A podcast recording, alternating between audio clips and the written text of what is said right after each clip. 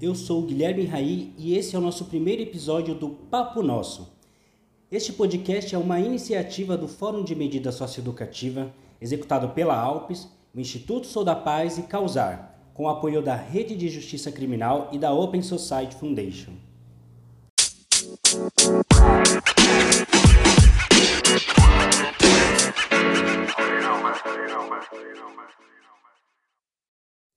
Estamos vivendo tempos incertos e inusitados desde que o mundo foi assolado pela pandemia do coronavírus.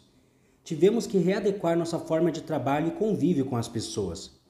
Trabalhar, viajar, se divertir, ir ao mercado, nada mais é como antes. Mas será que essa realidade também mudou a rotina nas periferias? E como os jovens que estão em cumprimento de medida estão lidando nestes tempos de isolamento social? Ouça o que nos disse um destes protagonistas que vive no território da Brasilândia, em São Paulo. Bom, vamos dizer que meio que a pandemia, tipo, meio que me ajudou a ficar mais em casa e também me deixou um pouco triste por causa que eu não posso fazer os passeios que eu gosto, tipo, de ir para um shopping, para um cinema e num, num tipo passear nesses lugares, sabe? Num parque. Que eu gostava bastante. Agora, em questão de rua, assim, tipo, eu era muito rueiro. Aí eu, tipo, nem ligo tanto em questão a isso. Eu tô mais caseiro. Eu tô mais, tipo, em casa, ficando mais tempo com a, com a minha família, com a minha filha. E tá bom, né? Só que em questão dessas coisas assim, tipo, eu queria mesmo que as coisas tivessem tudo aberto. Mesmo.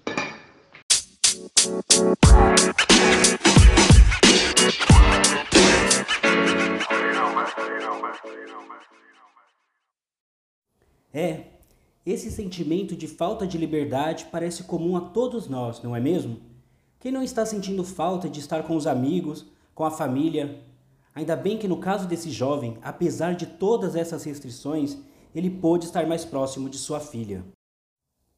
Mas a pandemia mudou também, e muito, o dia a dia dos profissionais dos serviços de medida. E quem compartilha suas experiências sobre o que mudou nos serviços, nos atendimentos com os jovens e suas famílias nesses tempos de pandemia é a pedagoga Bianca. Oi, Guilherme. É um prazer fazer parte do primeiro episódio do Papo Nosso. Com certeza houveram muitas mudanças nos trabalhos de serviços de medida.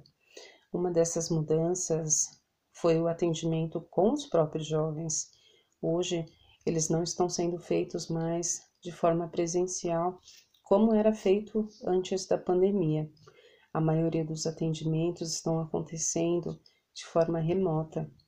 Nós também estamos trabalhando alguns dias em home office, por isso também entramos em contato com os adolescentes por telefone e também por aplicativo. Dessa forma, também apresentou-se um desafio para nós, daqueles jovens que já não compareciam no local de atendimento às vezes também não atendem as nossas ligações. Mas apesar de todas as dificuldades, hoje também as oficinas, que é um meio de interação com as famílias e com os jovens, elas também tiveram que se adaptar, porque depois de um ano de pandemia, é importante que o jovem continue aprendendo aquilo que ele aprendia na, nas oficinas. Então, eles se adaptaram e muitos oficineiros já estão dando oficinas de forma online. É por isso que, apesar de qualquer adaptação que está sendo feita, nós estamos torcendo para que os atendimentos voltem a ser presenciais, que essa pandemia acabe, para que todo o nosso trabalho venha a ser feito plenamente.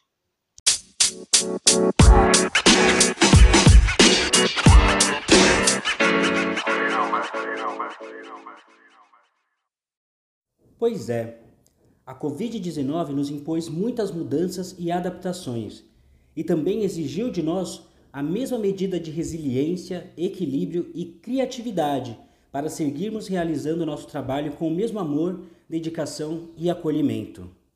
O papo nosso de hoje fica por aqui. Obrigado por nos ouvir, compartilhe essa experiência e até o próximo episódio.